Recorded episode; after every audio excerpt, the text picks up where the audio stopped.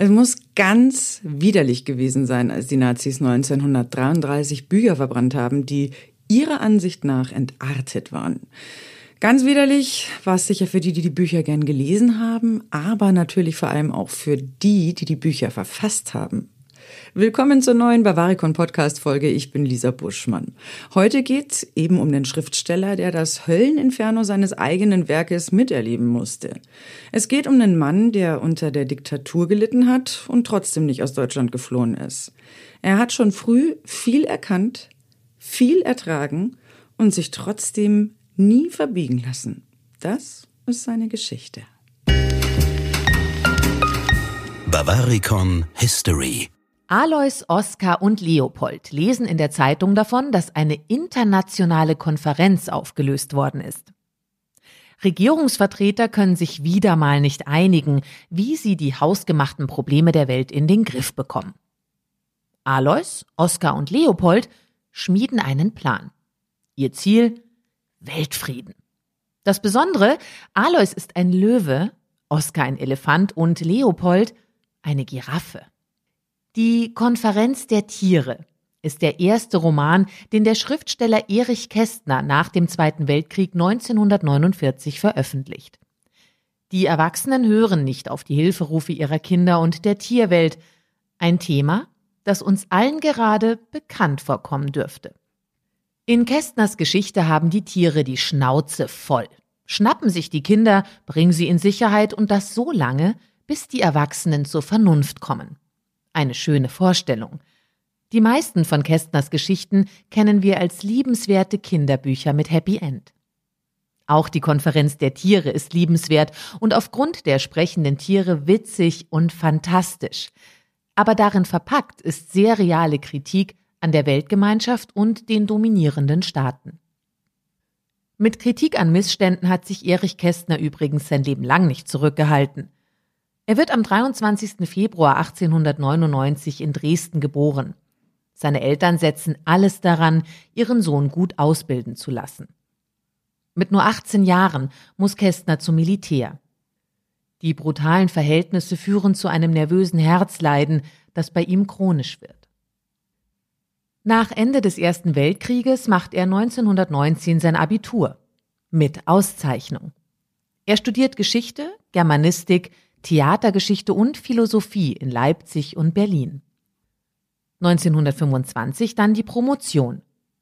Danach arbeitet er als Redakteur, veröffentlicht erste Gedichte. Der große Wurf gelingt Erich Kästner 1929 mit dem Roman Emil und die Detektive. Die Geschichte wird zum Kassenschlager und Kästner gewinnt mehr finanzielle Unabhängigkeit. In dieser Zeit knüpft er auch Kontakte zum deutschen Film, vor allem zur UFA. Während er schreibt, wird es in Deutschland politisch unruhig. 1931 bringt Kästner den Großstadtroman Fabian heraus.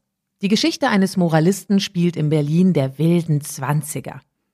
Kästner beschreibt eindrücklich eine Gesellschaft zwischen Lotterleben und Radikalisierung.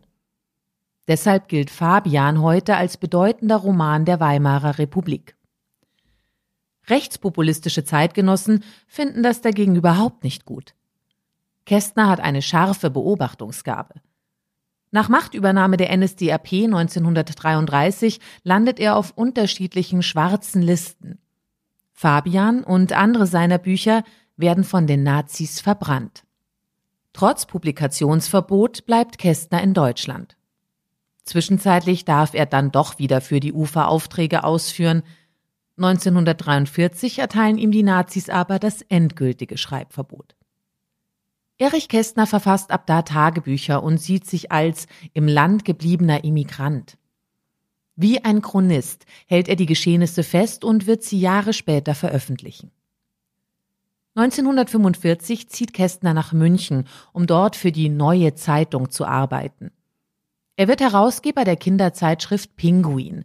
Seine von den Nazis verbotenen Bücher werden erfolgreich wieder aufgelegt. 1949 erscheint das doppelte Lottchen mit großem Erfolg. Schon während des Krieges hatte Kästner die Idee zu der Geschichte gehabt, nur ein Jahr später wurde das Buch verfilmt. Kästner wird mit Preisen überschüttet. 1956 bekommt er den Förderpreis Literatur der Stadt München, 1959 das große Bundesverdienstkreuz. Weitere Auszeichnungen folgen. Und was macht Erich Kästner in dieser Erfolgsphase? Er bleibt auf Betriebstemperatur. Zurücklehnen kommt für ihn nicht in Frage. Er engagiert sich, wo er nur kann. Kästner ist politisch aktiv und macht sich stark gegen eine Wiederaufrüstung Deutschlands. Außerdem warnt er vehement vor dem Erstarken der NPD und ruft die Menschen dazu auf, den Anfängen zu wehren. Auf Demonstrationen gegen Atomkraft oder den Krieg in Vietnam ist Kästner auch regelmäßig vertreten. Jedoch nicht alles läuft glatt für Kästner in der Nachkriegszeit. Zu gerne trinkt er Alkohol. Er hat ein etwas turbulentes Privatleben und führt zwei Beziehungen parallel. Einmal mit der Journalistin Luise Lotte Enderle. Mit ihr ist er 40 Jahre lang liiert, ohne Trauschein und Kinder. Und dann gibt es noch die Liaison mit Friedel Siebert, aus der Sohn Thomas hervorgeht. Enderle bleibt trotzdem an seiner Seite und ist auch die Autorin von Kästners Biografie. Mitte der 1960er verschlechtert sich Kästners Gesundheitszustand und er zieht sich aus der Öffentlichkeit zurück. Am 29. Juli 1974 stirbt er im Münchner Klinikum Neuperlach an Speiseröhrenkrebs. Erich Kästner war kein Mann der leisen Töne und hatte eine sehr klare Haltung zu politischen Themen. Trotzdem nimmt ihn die Öffentlichkeit in der Nachkriegszeit eher als Kinderbuchautor wahr. Erst in den 1970er Jahren werden auch seine Werke aus der Weimarer Republik wiederentdeckt.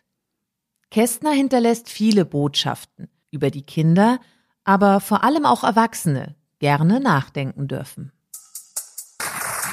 Schon echt beeindruckend, was Erich Kästner für ein Leben geführt hat. Ich finde es beeindruckend, dass es ihm gelungen ist, dass er seine Haltung zeitlebens bewahrt hat, zumindest zu den Dingen, von denen er selbst überzeugt gewesen ist. In Zeiten, in denen alles von jedem zu jeder Zeit öffentlich kritisiert und verrissen wird, kann man sich von so jemandem, finde ich, wirklich eine Scheibe abschneiden. Wer laut ist, hat ja bekanntermaßen nicht immer recht. Weitere Infos zu Erich Kästner findet ihr wie immer in den Show Notes. In Bavaricon haben wir echt tolle Bilder von ihm und im Literaturportal Bayern gibt's einige Artikel. Außerdem findet ihr im historischen Lexikon Bayerns auch weitere Infos, zum Beispiel zur Bücherverbrennung. Danke, dass ihr mit dabei wart. Macht's gut. Bis zum nächsten Mal.